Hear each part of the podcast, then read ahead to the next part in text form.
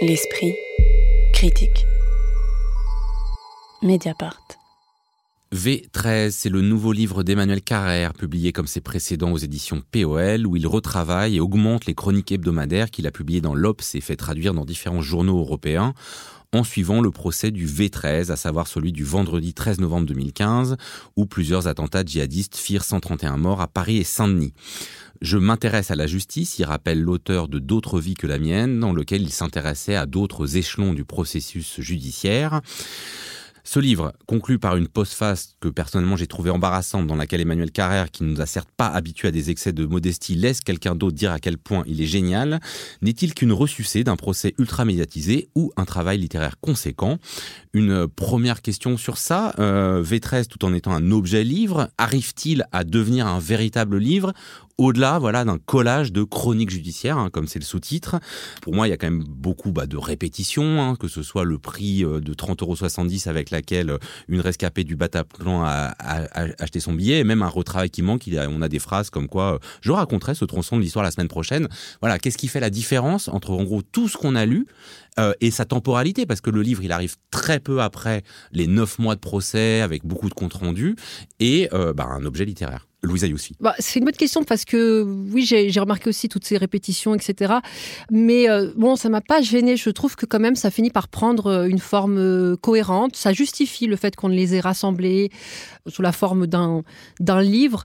Pourquoi? Notamment parce que moi, j'ai quand même été assez admirative de la virtuosité d'Emmanuel Carrère, dont l'effort principal, donc dans ce livre, consiste en fait à trouver chaque fois la juste distance entre lui et euh, bah, les différents protagonistes, entre lui et l'objet de son livre. Euh, il se met en scène, effectivement, mais il assume euh, cette expérience comme étant la sienne. Il appartient à cette expérience-là. Il n'en est pas simplement le simple témoin, ou comme on, pourrait s'attendre d'un livre de journaliste. Quoi. Il est, j'ai le sentiment en fait qu'il a joué le rôle d'un juré dans ce procès sans juré, ce qui signifie qu'il a écrit, comme on dit, en son âme et conscience, quoi. Et donc, comme il a cette ambition de, de, jurer, comme ça, il va mimer dans son écriture l'entreprise de justice. Enfin, il va mimer ce que c'est que, que d'écrire justement, donc avec un ton juste, avec le, le mot juste, euh, et une écriture notamment dans laquelle, et ça, c'est quand même spécifique à Carrère en général, c'est qu'on puisse en fait envisager euh, que l'indéfendable puisse être défendu avant d'être effectivement euh, jugé. Et donc moi, je trouve que c'est un livre, et c'est ça qu'il faudrait peut-être retenir selon moi, c'est que c'est un livre qui est extrêmement décent, notamment au regard du spectaculaire des enjeux qu'il euh, charriait et dans lesquels il aurait pu vraiment littéralement se, se vautrer en fait. Alors je, suis d'accord qu'on retrouve bon bah son talent narratif et sa manière de faire euh, de chercher une place juste, quitte à faire beaucoup d'ironie sur lui-même. À un moment, il dit euh, faut l'avouer, les gens qui ont le goût des procès, chroniqueurs judiciaires de métier ou d'occasion comme moi, ce sont les coupables qui les fascinent plus que les victimes. Il y a une sorte d'honnêteté qui est juste.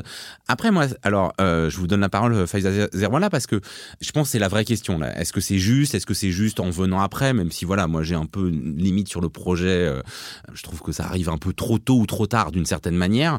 Mais bon, euh, on pourra en discuter plus, plus avant. Sur le fait que il a un petit côté aussi à distribuer les bons et les mauvais points. C'est-à-dire que, bon, bah, le réquisitoire, oh, quand même, ils sont très très forts, les, les avocats généraux, mais bon, c'est quand même un peu exagéré de me demander la, la, perpétuité euh, complète, totale. Mais par contre, à l'avocat de la défense, oh, elle est vraiment brillante. Mais bon, là, quand même, elle va un peu trop loin, avec un côté un peu mollasson finalement. C'est-à-dire qu'il est un peu d'accord euh, sur euh, un, un de la société française.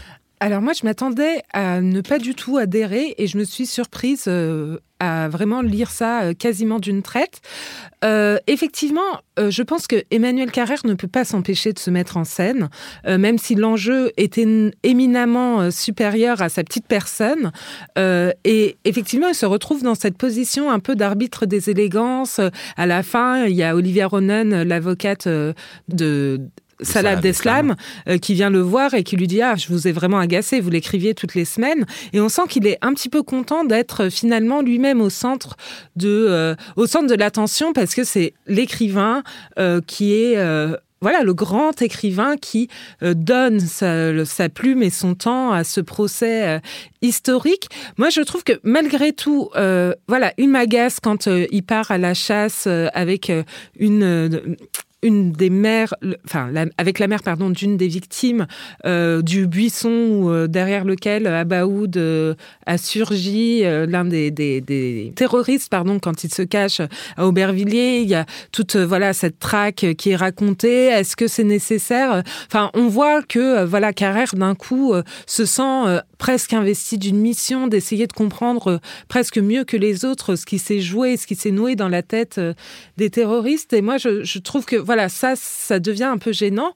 Mais malgré tout, l'objet reste intéressant, même si je pense qu'il est arrivé beaucoup trop tôt et que si on a lu les chroniques euh, dans l'Obs, voilà, il est superfétatoire c'est assez attendu ce qu'il raconte des fois. C'est pour ça que je me permettais de dire, voilà, est-ce qu'il n'y a pas une recherche d'équilibre qui, euh, ben, fait que ça manque un peu bah, de point de vue justement. On cherche un point de vue juste et que moi je me suis dit par moment, je me permets de dire ça parce qu'il y a un chapitre consacré à l'audition de François Hollande. Bah, en fait, c'est un François Hollande de la littérature, quoi. Ouais, moi je me suis dit c'est le Tintin de la littérature de procès, c'est-à-dire ou le RG plutôt, c'est-à-dire c'est la ligne claire. Mais euh, ben, c'est déjà pas mal. Enfin, c'est déjà beaucoup en fait. Euh, la ligne claire en ce moment, c'est-à-dire que je souscris complètement à ce qui à ce qui vient d'être dit sur le fait que quand à la fois il se met en scène avec des effets parfois un peu, un peu manifestes. Et en même temps, il ne manque pas d'ironie sur lui-même et il ne manque pas, il a un regard extrêmement incisif. Il se décrivant lui-même, par exemple, comme, je le cite, génère blanc à son aise, l'air du bon citoyen qui n'a rien à se reprocher et craint si peu d'être contrôlé dans le métro qu'il n'a de fait aucune chance de l'être. Et ça pour évoquer le fait que lui va passer ou faire passer le barrage de la sécurité sans problème alors que évidemment il se dit qu'un individu de type maghrébin, je mets des guillemets, aurait sans doute eu plus de mal. De la même façon, il réfléchit à la position aussi des, mm, des accusés. Alors on peut trouver ça équilibré, mais en même temps cette attention là, je trouve qu'elle est précieuse en ce moment. Et je me demandais dans quelle mesure il n'est pas en train de contribuer à construire quelque chose qui n'existait pas à ma connaissance jusqu'à maintenant, c'est-à-dire une littérature de procès. Carrère joue sa partition à sa façon, hein, avec ses moyens. On, retrouve tout ce qui fait sa force d'écrivain dans ses récits, saisir les drames, saisir l'horreur, savoir parler depuis son point de vue et faire preuve d'une grande empathie. Mais en même temps, donc, on, ça fait pas longtemps, je trouve qu'on découvre, en tout cas dans la littérature française. On connaissait euh, les séries américaines de procès, les films de procès, mais là, l'année dernière, il y avait Sorche à London sur le procès Barbie. Il y a eu euh, encore un peu avant les procès Orange couverts euh, par plusieurs écrivains, dont Sandra Lucbert. Et là, on a la version carrère de la littérature de procès. Et ça aussi, je, je trouve que voilà, il se passe quelque chose à cet endroit-là. On en lit un extrait, et c'est vous qui vous en chargez, Louisa Yousfi. Trois jours après le témoignage de Georges, c'est le tour de Patrick Jardin, un homme massif, sans grâce, qui commence par féliciter le commissaire de la BAC d'avoir abattu cette raclure de Sami Aminour et dit que des types comme Salah Abdeslam, il faudrait les fusiller. La peine de mort n'existe plus, c'est bien dommage, mais au moins ces vermines doivent pourrir toute leur vie en prison avant de brûler en enfer. Il dit que 38% des musulmans de France approuvent la décapitation de Samuel Paty et qu'il serait temps que les pouvoirs publics tirent les conséquences de ce chiffre. Il dit on m'accuse d'être haineux et c'est vrai, monsieur le président, j'ai la haine. Et ce qui me dégoûte le plus, ce sont les parents des victimes qui ne l'ont pas, la haine. Le monsieur qui a écrit un livre avec le père d'un des terroristes, ça me fait vomir.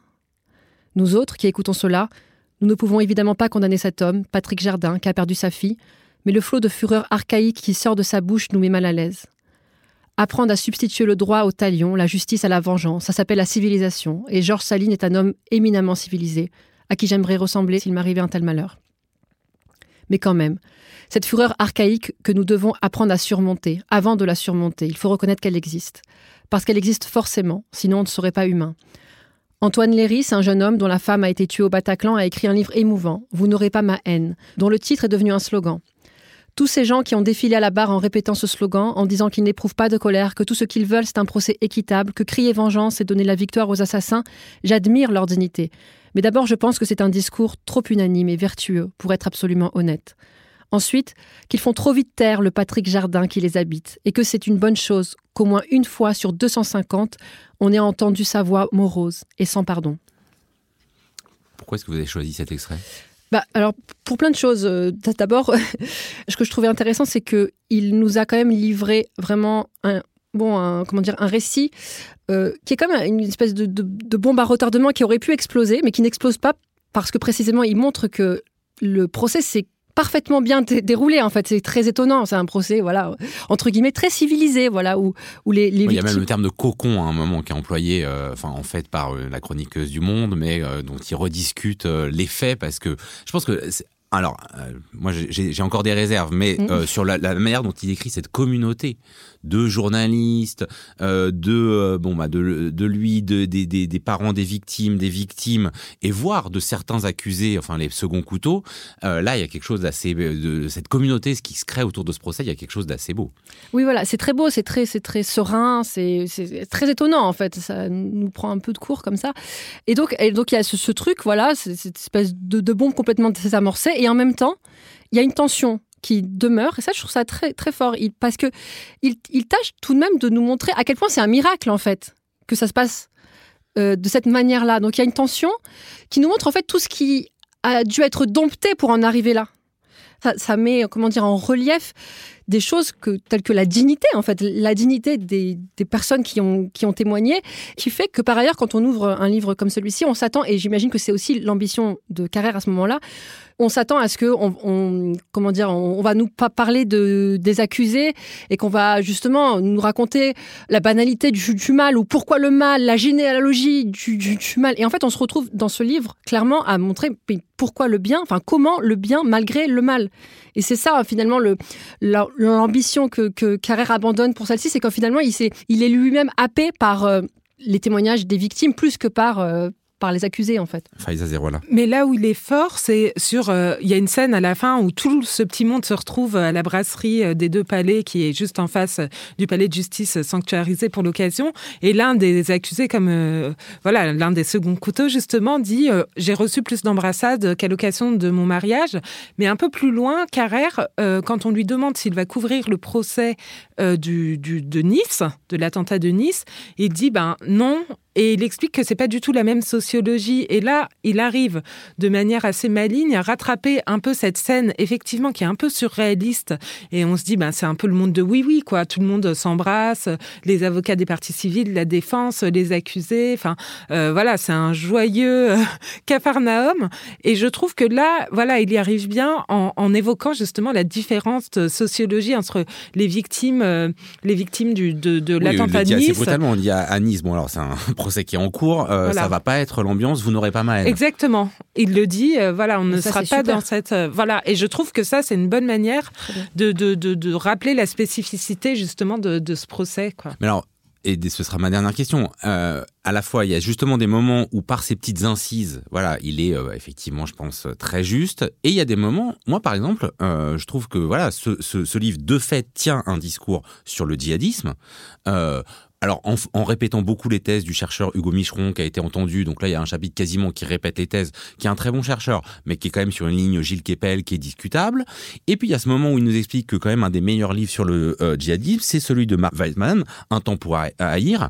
Mark Weizmann ne connaît rien au djihadisme. Alors après il a repris les auditions de la fameuse cousine, euh, la kamikaze vodka comme on l'a appelé, de Abdelhamid Abaoud. Bon bah moi là je, je, je suis gêné politiquement de ce qu'il dit simplement du djihadisme. C'est-à-dire que si ce qu'on comprend du djihadisme, c'est Weizmann et Micheron, ça va pas moi, je trouve qu'il est plein de bonnes intentions. Donc, du coup, c'est limite, on lui pardonne parce qu'on on comprend qu'il dé, qu débarque un peu dans un truc qui qui, qui, maîtrise, qui maîtrise, pas et il essaye. Euh, et du coup, bah, il va voir les, les, les premiers euh, bouquins qu'on lui conseille. Et voilà, il fait. Voilà, c'est moi, ça m'a pas, ça m'a pas heurté parce que j'étais avec lui. J'avais de l'empathie en fait. Ah bah c'est ça. J'avais de l'empathie. On est bien d'accord. On a beaucoup d'empathie pour, pour, lui. Son ignorance, mais mais aussi sur, surtout parce que vraiment, il a, je pense qu'il abandonne assez vite l'ambition d'expliquer ça, d'expliquer le geste le djihadisme. En fait, il nous donne un peu de sociologie, un peu de géopolitique, un peu de trucs, mais il finit toujours par nous dire cette phrase euh, tout cela est compliqué tout cela est compliqué. Et dit tout cela est compliqué. Alors c'est pas un constat d'échec, c'est plus une manière de dire en fait voilà c'est pas ici dans ce livre et peut-être aussi dans ce procès qu'on qu va pouvoir clarifier les choses, qu'on va pouvoir vraiment euh, arriver à ce, moment de basculement, etc. Ses considérations sur le djihadisme sont un peu faibles, mais en fait son ambition elle est pas là et je pense que c'est pas là qu'on l'attend de toute façon. Là où on l'attend, c'est au fond c'est qu'il répond à ce que dit un des survivants du Bataclan qui dit j'attends que ce qui nous est arrivé devienne un récit collectif et c'est ça qui prend en Et il le prend en charge de façon parfaitement délibérée. Il fait régulièrement des analogies entre euh, le procès et le, les romans, en disant ah ça se chapitre comme un livre, etc. Et euh, quand il commente le réquisitoire des, magistrats de l'accusation, il délivre un art poétique qui est aussi le sien. Je le cite, il juge ce réquisitoire, je cite, en homme du bâtiment, dont le métier est de raconter, puisqu'on ne peut pas tout dire, choisir avec soin les détails les plus significatifs, placer aux bons endroits les portraits des accusés, etc. Et en fait, je crois que c'est de ça euh, qu'on lui est redevable, enfin, c'est cette euh, justesse-là. Et en effet, on voit bien que sur le djihadisme, il a rien à nous raconter de passionnant, mais c'est pas à cet endroit-là qu'il est. V13 d'Emmanuel Carrère, c'est publié aux éditions POL. L'esprit critique. Mediapart.